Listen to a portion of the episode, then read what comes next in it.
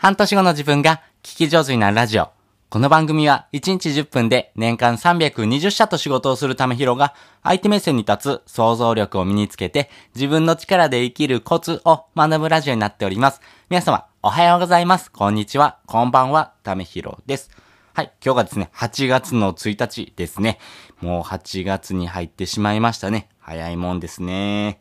まあ、8月に入りましたけどもね、えーやることは変わらずコツコツと頑張っていくということなのでね、えー一緒に頑張っていきましょうということで、今回はですね、文章術と国のルールを学ぶとコンテンツが売れる3つの理由っていうのを話したいなと思います。まあ、なぜですね、今回このお話をしようかと思ったかと言いますと、まあ、国のルールがですね、一部変わるということです。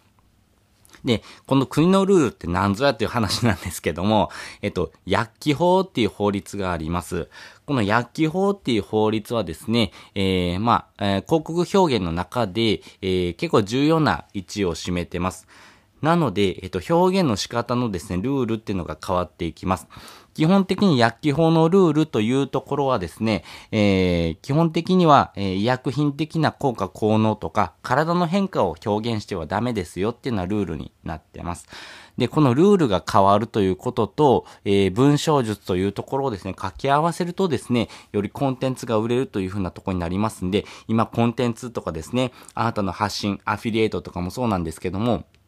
このあなたの発信がですね、なかなか人に刺さらないなとかですね、えー売れないなっていうふうに悩んでいる方はですね、ここをですね、学んでいくのがいいかなというふうに思っております。えーまずですね、えーその3つの理由っていうのを話したいなと思います。え1つ目、コピーライティング。2つ目、ルールを知る。3つ目、言い換え術。それぞれ解説をしていきます。まずコピーライティングなんですけども、やはりですね、えー人に刺さるような文章っていうところはですね、えー文章術というところを学ぶ必要があります。で、この文章術を学ぶことによって、より人に刺さるようなですね、えー書き方とかですね、文章の、えー伝え方を学ぶことができます。この文章術というところはですね、比較的学んでですね、えー自分でもレベルアップしていける。要は後天的に学ぶことができるっていうものなので、人のセンスとかですね、そういうことではないです。あの、私もですね、学んでですね、この文章術、っていうところをですね、えーどんどんどんどんレベルアップしていきますし、これからもですね、学んでいくつもりです。やはりここのですね、文章の書き方とか構成とかですね、言葉の選び方とかですね、えー間の空き方とかですね、そういうのをですね、学ぶことによってですね、あなたに刺さる。そして、あなたがですね、えーこういう人に届けたいなって人にですね、えー届けられる文章の書き方っていうのをですね、学ぶことができます。私自身がですね、えー学んだ方法としてはですね、やはり、えー文章術を、えー本でですね、学ぶっていうのが一番いいかなというふうに思ってます。まあ、本で学ぶことによってですね、えーその本の書き方とかもそうなんですけども、この文章でですね、大事なポイントっていうのをですね、えー学ぶことができますし、本にはですね、えーその解決方法であったりとか、えあなたがですね、求めてる答えが載ってたりするので、ぜひですね、本から学ぶというのがいいかなと思います。で、おすすめなのはですね、人を操る禁断の文章術という本がありまして、これがメンタリスト DAIGO さんの本になってます。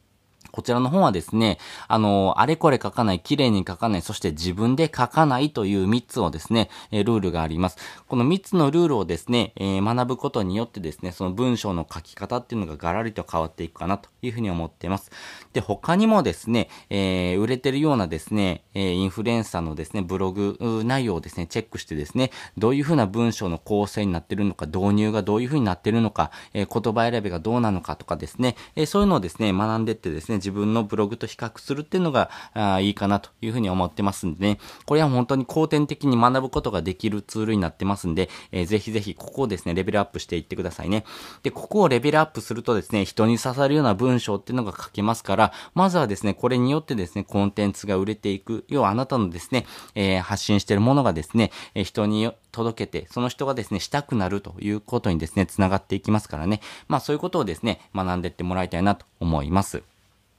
とはいえですね、えー、それを学ぶだけではですね、ちょっと難しいというところがあります。それがですね、ルールというところなんですね。で、先ほどもですね、冒頭で話しましたけども、薬機法っていう法律がですね、8月1日からですね、えー、新しくなります。で、このですね、薬機法っていうルールはですね、えー、冒頭でも話しましたけども、えー、まあ、体の変化をですね、広告してはいけないっていうようなところがですね、大きな要素です。で、え、ここの表現をですね、してしまうとですね、個人の方もですね、えー、これ、えー、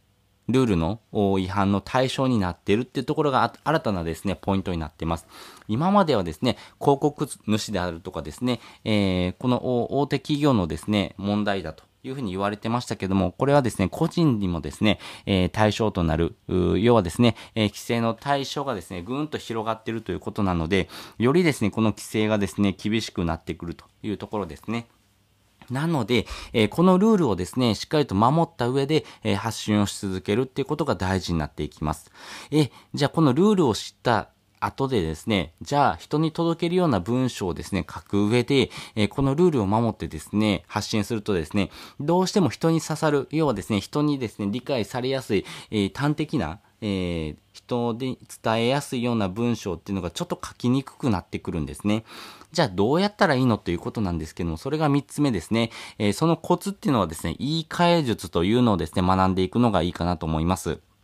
人に届けるときにはですね、こういうふうな言い方だったりとかですね、えー、言葉のニュアンス、そしてですね、えー、その言葉にですね、えー、裏付けるような意味合いをですね、え複数持たせるというふうなですね、えやり方、まあ、テクニックがあるんですね。このですね、テクニックを学ぶことによって、えー、まあ、コピーライティングで学んだですね、人に刺さるような文章の書き方、そして、えー、国のルールを守った中で、えー、その表現っていうのをですね、学ぶことによってですね、え人に刺さるような文章を書けて、かつですね、国のルール、その規制対象外に当たるようなですね、え表現の仕方、をですね、え、学ぶことによって、え、よりコンテンツが売れてくるというふうなですね、お話となっていきます。この言い換え術っていうのはですね、多数ありまして、え、例えばですね、えー、二つの意味を持たせるっていうのはですね、意味合いがいいかなと思います。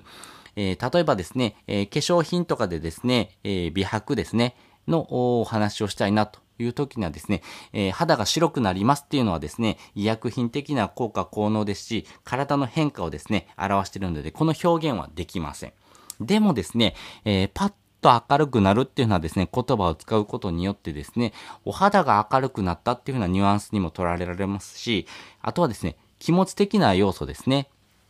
気持ちがですね、パッと明るくなったよというふうなですね、ニュアンスにも捉えられますからね、このですね、パッと明るくなるっていうのは表現の仕方、この言い換えのですね、えー、学びというところをですね、活用してもらうとですね、あなたの表現の仕方のですね、幅がぐんと広がりますからね、えー、コンテンツ売れやすいようなですね、ルールを守ったですね、えーまあ、言葉選びというところ、そして構成っていうのをですね、学ぶことができますからね、ここをですね、学んでいくっていうのが大事になってくるかなと思いますし、これからめちゃめちゃここがですね、えー、大事になってくると思います。なので、えー、一つでもいいのでね、えー、この言い換え術というところもですね、学んでいってほしいなというふうに思っております。ということで今回はですね、文章術と国のルールを学ぶとコンテンツが売れる3つの理由というのをですね、お話ししておきました。で、本日の合わせて聞きたいです。本日の合わせて聞きたいですね、文章を書くときに気をつける3つのコツっていうのをですね、過去に放送しております。まあ、文章を書く上でですね、どのようなことをですね、注意したらいいのということをですね、えー、学んでいってほしいなと思いますからね、えー、文章の書き方、そしてですね、えー、相手がしたくなるような文章の書き方をですね、え迷われている方はですね、こちらもぜひ聞いてもらうとですね、より深く理解ができるかなというふうに思っております。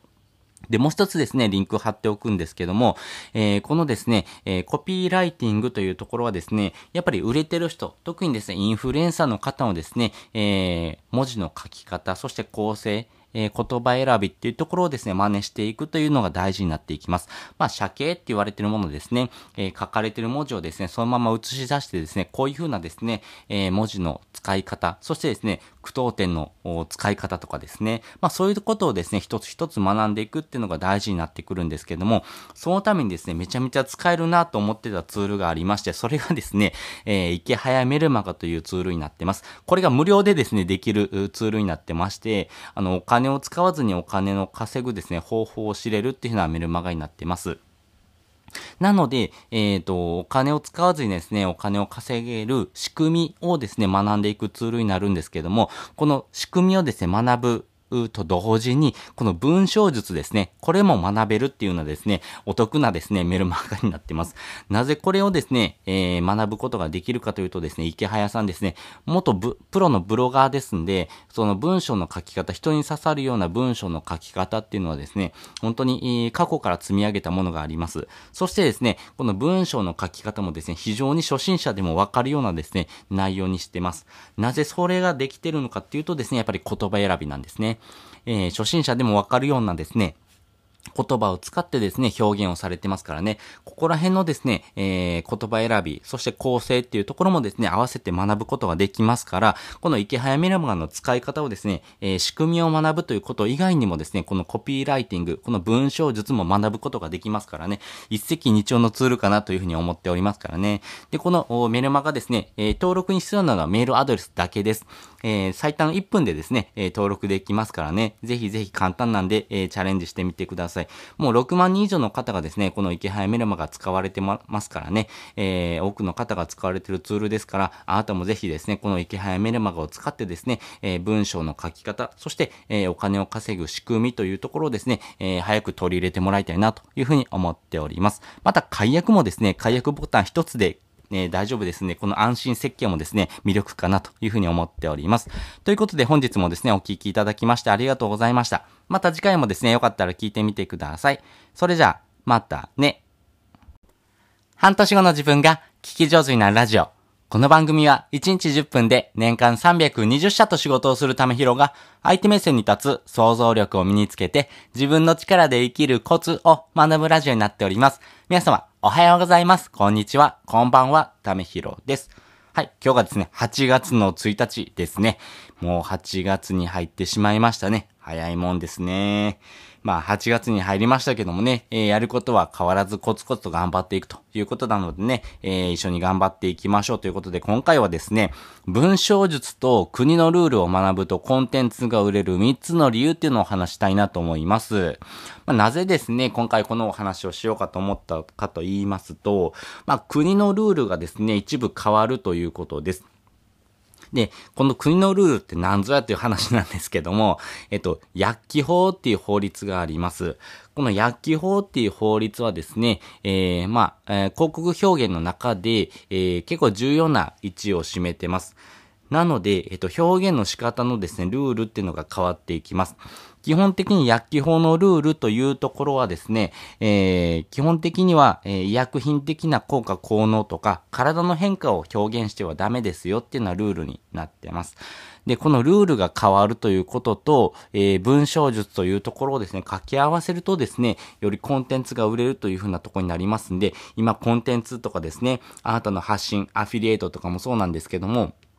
このあなたの発信がですね、なかなか人に刺さらないなとかですね、えー、売れないなっていうふうに悩んでる方はですね、ここをですね、学んでいくのがいいかなというふうに思っております。えー、まずですね、えー、その3つの理由っていうのを話したいなと思います。え1つ目、コピーライティング。2つ目、ルールを知る。3つ目、言い換え術。それぞれ解説をしていきます。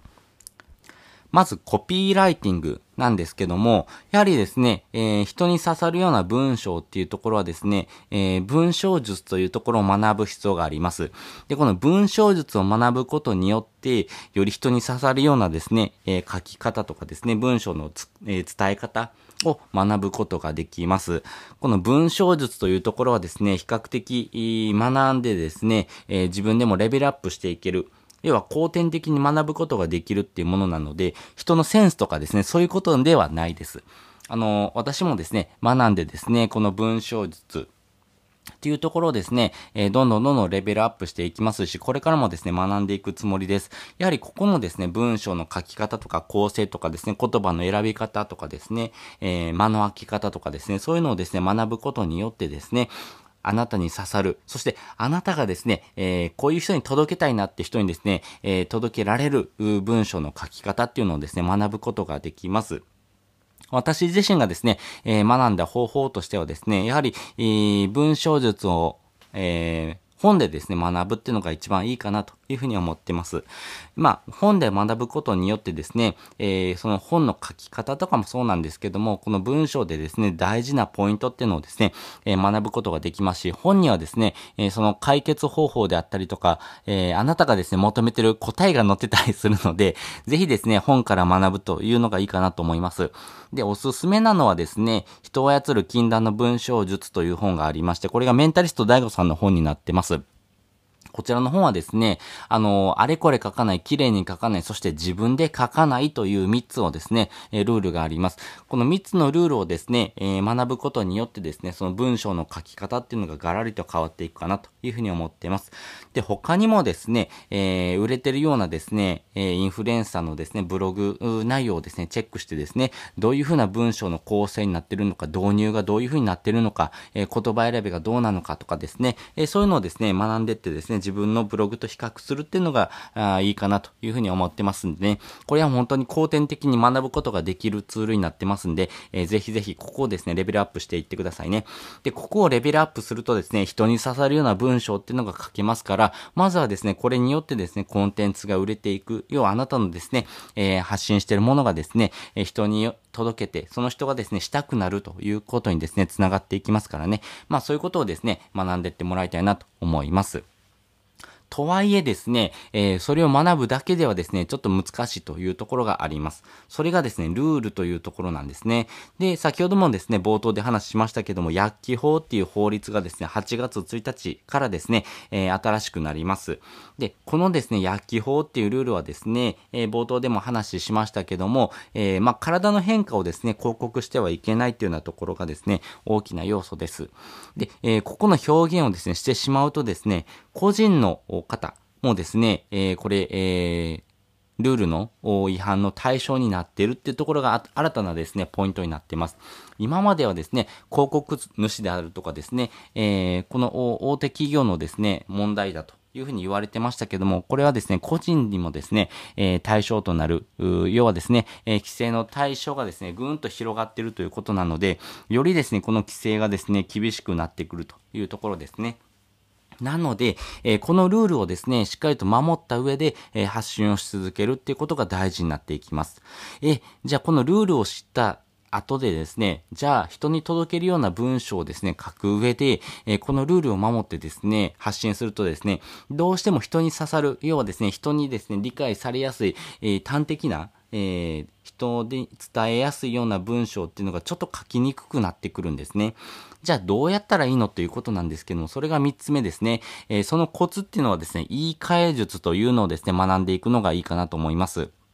人に届けるときにはですね、こういうふうな言い方だったりとかですね、えー、言葉のニュアンス、そしてですね、えー、その言葉にですね、えー、裏付けるような意味合いをですね、え複数持たせるというふうなですね、えやり方、まあ、テクニックがあるんですね。このですね、テクニックを学ぶことによって、えー、まあ、コピーライティングで学んだですね、人に刺さるような文章の書き方、そして、えー、国のルールを守った中で、えー、その表現っていうのをですね、学ぶことによってですね、え人に刺さるような文章を書けて、かつですね、国のルール、その規制対象外に当たるようなですね、え表現の仕方、をですね、え、学ぶことによって、え、よりコンテンツが売れてくるというふうなですね、お話となっていきます。この言い換え術っていうのはですね、多数ありまして、え、例えばですね、え二つの意味を持たせるっていうのはですね、意味合いがいいかなと思います。え例えばですね、え化粧品とかでですね、え美白ですね、のお話をしたいなという時にはですね、えー、肌が白くなりますっていうのはですね、医薬品的な効果効能ですし、体の変化をですね、表しているので、この表現はできません。でもですね、えー、パッと明るくなるっていうのはですね、言葉を使うことによってですね、お肌が明るくなったっていうふうなニュアンスにも取られられますし、あとはですね、気持ち的な要素ですね。